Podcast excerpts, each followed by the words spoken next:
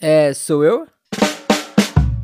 Sim, chegou a minha vez e com ela está começando Sou Eu Board Games, o seu podcast de análise de jogos de tabuleiro. Eu sou o Lucas Fratini e no episódio de hoje eu vou falar de mais uma vaza, caramba, mas dessa vez é um carteado que me deu uma rasteira no DOF e com mais partidas rapidamente se tornou ali minha vaza favorita junto de Ghost of Christmas, mas no caso é uma vaza brasileira, a Stonks. Mas o que será que ela tem de tão especial assim para superar as minhas queridinhas japonesas? E desculpa, Shinzawa, vai ter que comer um pouco mais de arroz com feijão para conseguir chegar lá, hein? Mas antes, Vamos ver o que vocês falaram do episódio anterior do Duna Imperium lá na Ludopad. E olha que teve bastante comentário, ó. Primeiro, o RL Carvalho, o Heleno Francisco e o Fábio Steve elogiaram demais a expansão Ascensão de X. E o Fábio Steve, inclusive, deu uma desenvolvida no comentário sobre a expansão e disse que ela corrige uma falha no jogo base,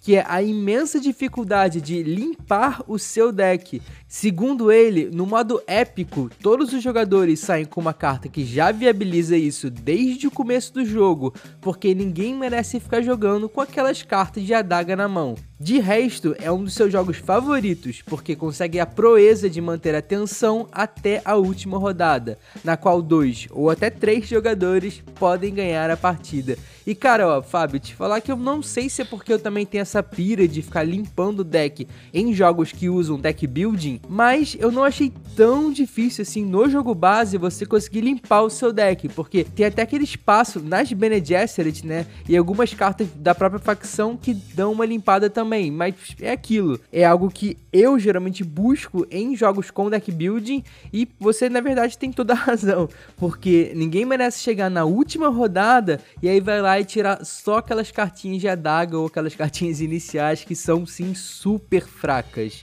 Mas ó, eu vou correr atrás dessa expansão aí, hein? Fiquei curioso. E obrigado pelo comentário e também ao Carvalho e Eliane Francisco que passaram por lá também. Já o Amaral apareceu de novo lá na Ludopédia elogiando o episódio e também falando o seguinte, ó, sobre o Duna, que em relação às cartas de intriga, gosto bastante delas, pois dão um tempero à partida. Outro jogo que possui cartas semelhantes é o Pan Am, ali chamadas de diretivas. O fato é que, em ambos os jogos, quem não investe nessas cartas, pelo menos algumas vezes, fica com muita desvantagem contra quem investe. O legal de Dune Imperium é que o jogador que fica farmando cartas sem jogá-las pode perder uma delas numa ação de facção. Sim, cara, ali na Bene Gesserit, se não me engano, né? E bom, voltando, ó.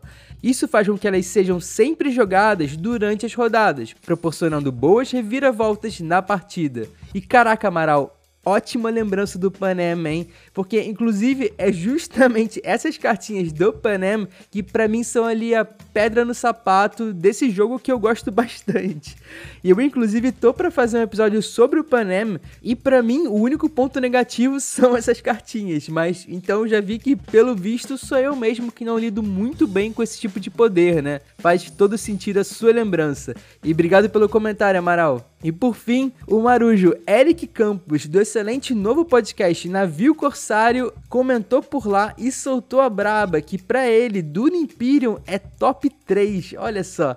E ele gosta muito de usar a building das Bene Gesserit, mesmo que muitas vezes não dá tão certo assim. E, e ó, Eric, tamo muito junto nessa das Bene Gesserit porque eu acho elas iradas, assim. Eu sempre acabo tentando usar a maquininha que elas propõem nas suas cartas. Mas ó, voltando, ó. E ele disse aqui que o que ele mais gosta no jogo é a criação de um enredo diferente em todas as partidas e como cada uma marca a mesa e faz com que a gente consiga lembrar até hoje das partidas enquanto uma história. Esse jogo é bom demais e cara, total. Como o jogo tem muito drama e movimento, é muito fácil a gente lembrar o que aconteceu em cada partida, porque essas curvas elas são muito marcadas, né? São muito sentidas. E eu acho na verdade isso muito legal assim. E Duna é realmente um dos bons jogos que consegue fazer isso muito bem. E obrigado pelo comentário, Eric. Ufa, é isso. Bora lá brincar de mercado de ações e capitalismo selvagem com Vaza em Stones.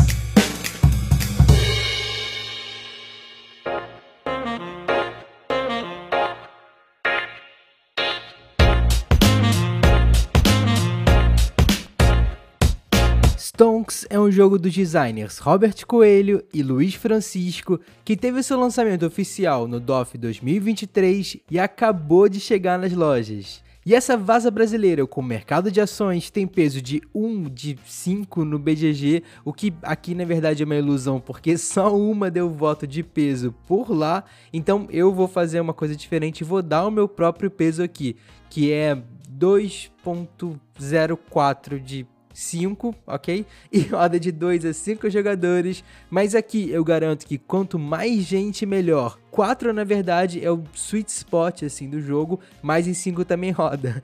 E tem partidas que duram uns 45 minutos mesmo, tá certa a caixa. E segundo a Ludopédia, são duas as suas principais mecânicas, e é bem isso mesmo, porque esse é um jogo de vasas, ou truques, né? Com um twist que no seu caso envolve o mercado de ações, mas assim, como eu sempre falo aqui, não vale a pena a gente reduzir os jogos só às mecânicas, porque essa caixinha carrega muito mais malícia do que suas mecânicas podem anunciar, já que em Stonks nós somos investidores em algumas das cinco companhias de ações do jogo, a Rotter Apfel, a Miele Giallo, a Carrot Orange, a Peixe Azul e a Green Grass. E caraca, eu adoro esses nomes. E nós vamos investir nessas ações através do sistema de vasas que é aparentemente comum, assim, em que uma primeira pessoa joga a carta e puxa o naipe, e aqui é must follow, né? Todos os jogadores depois devem seguir o naipe se puderem. Então vence quem tiver jogado o maior número naquele turno, respeitando essa regra, né? Naquela vaza. E aqui a gente já começa a ficar um pouco mais diferente, né? O vencedor aqui, ele não leva todas as cartas ou o montinho, né, como é de praxe em algumas vasas, mas na verdade ele escolhe uma das cartas que foi jogada naquele turno ou a disponível no topo do baralho para pegar para ele, como se essa carta representasse uma ação de uma dessas companhias em que ele adicionou agora a sua carteira de ações. E são essas cartas, essas ações na sua carteira que vão pontuar no final do jogo, de acordo com o valor da cotação de mercado no final da rodada, quando sobrar só uma carta na mão de cada jogador. Só que acontece que o que vale mesmo da carta quando você ganha aquela ação não é o número que foi usado na vaza, mas sim a quantidade de ícones daquela companhia que tem ali logo abaixo do número. E aqui entra a primeira malícia que eu falei anterior do jogo, né? Porque os maiores números são os que têm a menor quantidade de ícones que vão pontuar no final da rodada. Mas tá, o jogo não para por aí, porque se lembra que eu disse que você deveria seguir o naipe se puder? Então, essa é uma vaza com corte e com trunfo, mas o trunfo ele não é fixo, ele é completamente maleável porque está ligado ao mercado de ações flutuante, o mesmo que define os preços de cada ação na sua carteira no final da rodada. Em Stonks, sempre a ação que estiver valendo o menor preço no mercado é aquela que corresponde ao trunfo. Mas, reforçando aqui, eu disse também que o mercado é flutuante, certo? Então quer dizer que o trunfo ele também é flutuante, já que ele está ali ligado à menor ação do mercado? Sim, então, essa tal manipulação do mercado ela é feita através das próprias cartas durante a vaza, que sobem ou descem os valores no mercado quando você joga ali de acordo com a sua vontade o poderzinho dela, né? Logo, isso aqui é uma doideira. O trunfo ele varia bastante ao longo da rodada de acordo com a manipulação do mercado feita pelos próprios jogadores. Inclusive, você pode mudar até de trunfo durante uma vaza, assim, você pode começar uma vaza com um trunfo, alguém manipula, sobe o preço dessa ação e outra ação vira o trunfo naquele turno. E você pode ter deixado de cortar uma vaza, por exemplo. E, ok, eu sei que parece bastante coisa e tem até um outro detalhezinho a mais, mas resumidamente, Stonks se desenrola assim e no final do jogo ganha quem conseguiu se dar melhor, alinhando o mercado com as ações na sua carteira para fazer mais dinheiro e ser o rei do capitalismo vazeiro, né? E tá, essa já é a terceira vaza que eu cubro no podcast, né? O que parece uma teimosia que não faz sentido lógico nenhum, porque eu declaro abertamente que eu não sou lá tão fã assim do sistema, né? E além disso, da minha parte, quando produtor de conteúdo, as vazas são sempre os episódios com menos retorno de público, o que eu acho até um pouco curioso, né? Porque é um gênero, é um sistema que tá cada vez mais na moda. Só que acontece que curiosamente e verbalizando assim, parece até meio sádico da minha parte, o que eu mais tenho jogado nos últimos meses são vazas, já que um amigo que é quem eu mais jogo começou muito nessa pira assim de colecionar e importar várias vazas de lugares diferentes do mundo. Inclusive, eu fui dar uma olhada aqui nos meus registros e pelas minhas contas eu já joguei 45 vazas diferentes, isso só nos últimos dois anos, né? E algumas são tão obscuras que não tem nem cadastro na Ludopédia, tipo a Somnia, por exemplo, que é uma vaza até que bem mais ou menos, na verdade. Uma vaza japonesa aí. Então, ó, Talvez por isso e também por eu conseguir identificar com certa facilidade o que eu gosto ou não no sistema quando eu jogo uma vaza, eu me sinto quase que na obrigação moral de vir falar aqui sobre as vazas que conseguem me dar uma rasteira e me pegar pela tangente, como são as do Taiki Shinzawa, por exemplo, que eu sou fã demais, porque eu fico tão, mas tão feliz quando encontro uma vaza milagrosa que consegue resolver todos os meus problemas com o sistema e ainda consegue apontar caminhos novos, como faz os Tonks, que a minha vontade, sinceramente, é sair gritando para todo mundo, pelo amor de Deus, parem de importar vasas do Japão, porque a melhor vaza de todas, ela é brasileira, lançada pela Grok e já está disponível nas lojas. Então, ó, vem comigo. A grande sacada de toda vaza moderna, ela tá no seu twist, ou hook, né, como os vazeiros gostam de chamar. E no caso de Stonks, o mais óbvio quando você é apresentado ao jogo é essa ideia do mercado de ações. Mas quase que paradoxalmente, o grande problema de quase toda vaza moderna tá no fato de achar que só o seu twist já basta e confiar tanto nele a ponto de deixar todo o resto do jogo solto ou convencional demais, aquele feijão com arrozinho básico. E esse erro, que é bem perceptível quando você vai jogando mais e mais vazas, os Tonks não comete, porque ele casa seu twist com todo o resto da sua narrativa, com poderes e funções em todas as cartas que são calculadamente equilibrados e bastante coerentes com as possibilidades de caminhos que uma vaza com trunfo, corte e valor variáveis podem apresentar. Mas vamos lá, vamos voltar um pouquinho.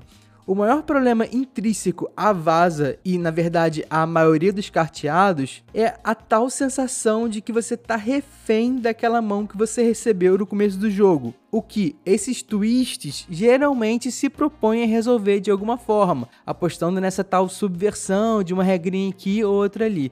Mas também, geralmente, né, acabam parando por aí e esquecem que quando você tapa uma brecha aqui, você também pode abrir outra a colar. E não significa que você vai conseguir só com uma mudança de regra resolver todas, né? E no caso de Stonks, também seria muito fácil ele ir para esse lado e colocar ali só esse mercado de ações com um trunfo variável e ficar tão encantado com esse hook, com esse twist, que iria parar por aí. O que certamente ele viria sim, tem razão, um pouco o fator dessa mão boa ou mão ruim que a gente poderia sentir, pois não ia ter essa de ah, minha mão veio cheia de trunfo, então veio boa. Ou o contrário, né? Ah, minha mão veio com pouco trunfo, então veio ruim, porque o trunfo está ligado ao mercado de ações que é flutuante e manipulável. Mas acontece que só isso não espantaria esse fantasma por completo, porque os valores numéricos das cartas ainda pesariam bastante na mão. Porque apesar de você não ter o fator naipe, o fator numérico assim de uma mão mediana para baixo significaria também potencialmente pouco poder de ação na rodada, para além de manipular o trunfo. E é aqui que os Tonks brilha maravilhosamente. Não é só na sua sacada do mercado de ações e trunfos, como pode parecer, mas sim no fato de que ele dá um sentido e significado para toda carta em jogo, já que ele é uma vaza que carrega em si três sentidos. As cartas, elas atuam em três eixos. O eixo numérico, que é o valor ali de cada carta, o eixo das ações, que é na verdade o que vai pontuar no final da rodada, né, de acordo com o mercado, e o próprio poder de manipulação de mercado. E esses três eixos, eles são todos muito bem relacionados, assim, em um encadeamento que é super coerente e bem inventivo até, que me deixou boquiaberto como que funciona super azeitado e lindamente com todas as mãos que eu já tirei até agora.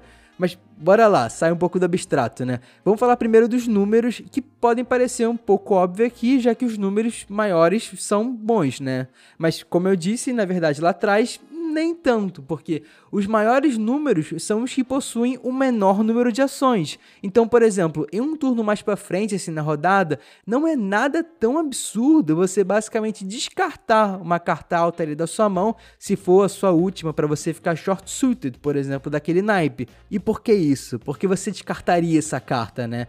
Porque mesmo perdendo, o seu adversário provavelmente não vai pegar ela, já que ela só vai dar uma ação para ele. Você vai estar, tá, na verdade, assim, planejando a sua mão para as próximas rodadas. Quando alguém trouxer aquele naipe e você já não vai ter nada dele, você vai poder cortar assim. Doideira, né? Agora, as ações, o segundo eixo.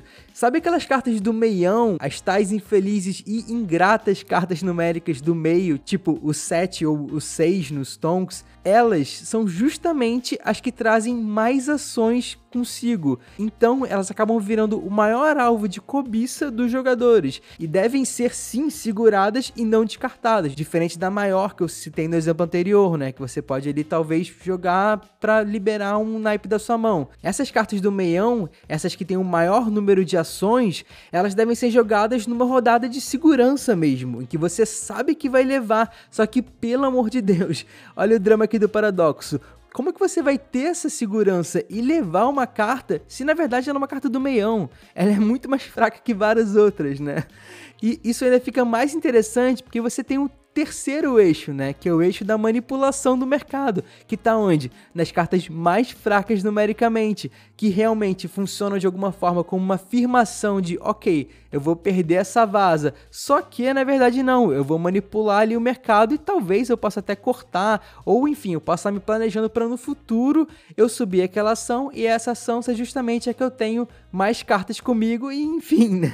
E eu acho incrível como que os designers resolveram investir nas cartas mesmo, que são o coração da vaza. E olha o trocadilho involuntário com investir, né?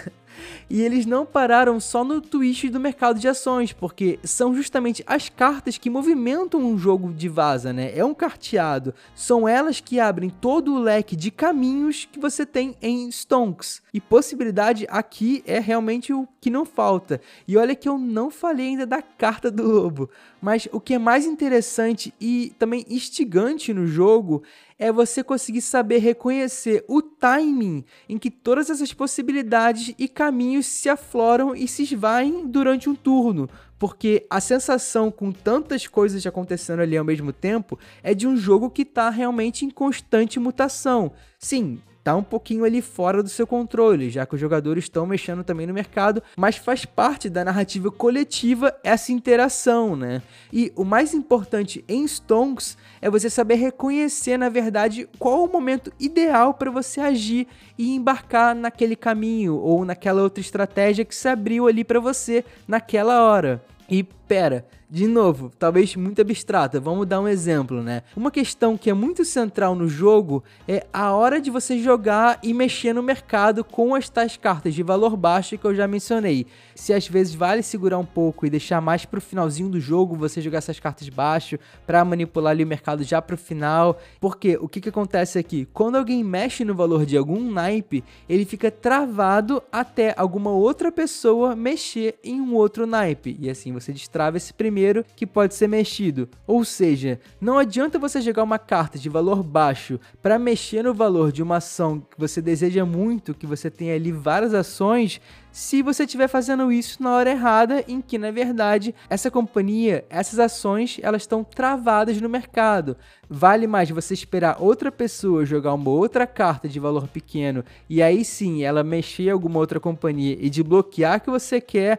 Então, aproveitar essa oportunidade e aí sim usar essa carta para mover a que você tanto queria, porque assim você vai também travar ela até outra pessoa jogar uma carta de poder e aí sim destravar. Mas assim, você ganhou um tempinho ali, deu para entender por que, que o timing é importante e essa estratégia ali nas últimas rodadas, se for bem feita e bem alinhada com o fluxo do jogo, é assim, linda demais. Chega a arrepiar o pelinho da mão na hora de segurar e jogar a carta. E, bom, falando em poderes, uma outra carta com poder aparentemente simples, mas que quando somado nessa equação toda se torna também uma luz no fim do túnel para quando você se sente travado ou sem conseguir enxergar essas tais oportunidades e caminhos que vão surgindo ao longo do jogo, é a tal Carta do Lobo. Em Stonks, cada jogador recebe uma carta de lobo, que funciona tipo um coringa assim de naipe, bem mais ou menos assim. Mas o que é realmente assim surpreendente aqui é que ele pode ser um coringa quando você abre o naipe. Só que para ser esse coringa de abertura de naipe, você na verdade joga ele virado para baixo, como se fosse um, tipo uma carta surpresa. E cara, como assim uma carta surpresa? Que doideira é essa? Agora tem blefe e na vaza? Mais ou menos assim. Bom, você vai jogar a carta virada para baixo e falar um naipe. Então, os outros jogadores devem seguir aquele naipe que você falou. Só que esse naipe que você falou, ele não necessariamente tem que ser igual a carta que você tem ali, que você jogou virada para baixo, né? Você pode muito bem, às vezes, sei lá, jogar ali uma carta de corte e você fala um naipe que você quer muito aquelas cartas porque você tá colecionando aquele tipo de ação, ou porque aquela ação tá valendo muito no mercado agora e você não tem nada. Deu para sacar qual que é a malícia aqui? E pode acontecer também de, sei lá, alguém modificar nessa brincadeira o mercado e a carta que você escondeu blefando, ela na verdade deixar de ser o trunfo. Então outra pessoa levar aquela vaza desmanchando o seu plano. E olha só que doideira, né, cara? Isso na verdade quase aconteceu em uma partida que eu joguei. Só que na verdade a pessoa que puxou o lobo achou que iam fazer isso e mudar o trunfo, então ele tentou antecipar. Só que ninguém mudou o trunfo e ele jogou uma outra carta à toa. E quem levou aquela vaza foi o outro jogador que seguiu esse tal naipe quântico. Meu Deus do céu, que jogo é esse, cara? Que doideira, sério. Stonks é, é incrível, assim, porque a quantidade de caminhos, saídas, de possibilidades, assim, são praticamente infinitas, né? E ainda sobre essa questão da carta do lobo, essa questão do blefe, eu acho muito interessante porque o princípio básico de uma vaza é que você não pode blefar, você não pode contar mentira. Só que essa questão do lobo, ele adiciona isso no jogo. Você pode trabalhar sim, de certa forma, com esse blefe, né? Você pedir para os outros jogadores seguirem o naipe que talvez não corresponda à carta que você botou virada para baixo, né? Isso é de explodir completamente a cabeça. Mas por fim, eu queria destacar aqui a última malícia do jogo e que na verdade eu encaro de forma um pouco ambígua, porque ao mesmo tempo eu consigo ver como um gesto bem generoso da parte dos designers em relação à pontuação, mas que também funciona de certa forma como um alvo e uma mira que você cola na sua testa no começo da rodada, né?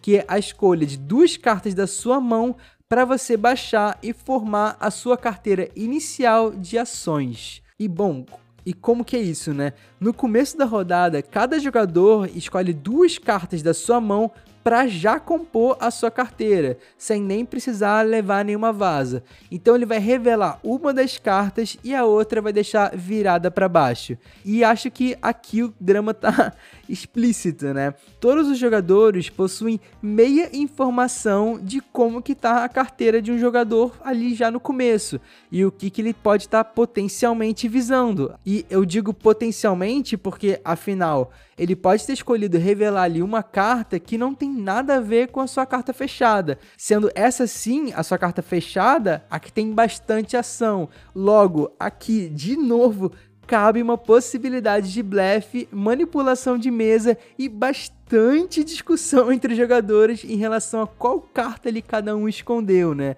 E o que é simplesmente fantástico. Sabe aquela sensação de uma narrativa conjunta e participativa, cheia de drama e atravessamentos que, sei lá, os Skull King, por exemplo, e outras vasas com aposta proporcionam Stonks consegue evocar a mesma sensação, só que sem aposta. Vocês vão se unir, se trair e se atacar de acordo com a carta revelada desde o começo do jogo, manipulando inclusive o mercado de propósito para ferrar um jogador ou outro. E às vezes também sacando, ó, esse cara aqui, ele tá insistindo muito em levantar essa ação e que não corresponde com aquela que é revelada por ele. O que significa que talvez pode ser que a oculta que ele tenha seja, sei lá, um set de, não sei, do vermelho. Então, opa, eu vou apostar aqui em pegar ações dessa companhia também, porque eu não vou interferir no caminho dele, vou somar com ele, já que eu já tenho um outro vermelho aqui, e vou embarcar nesse trem aí.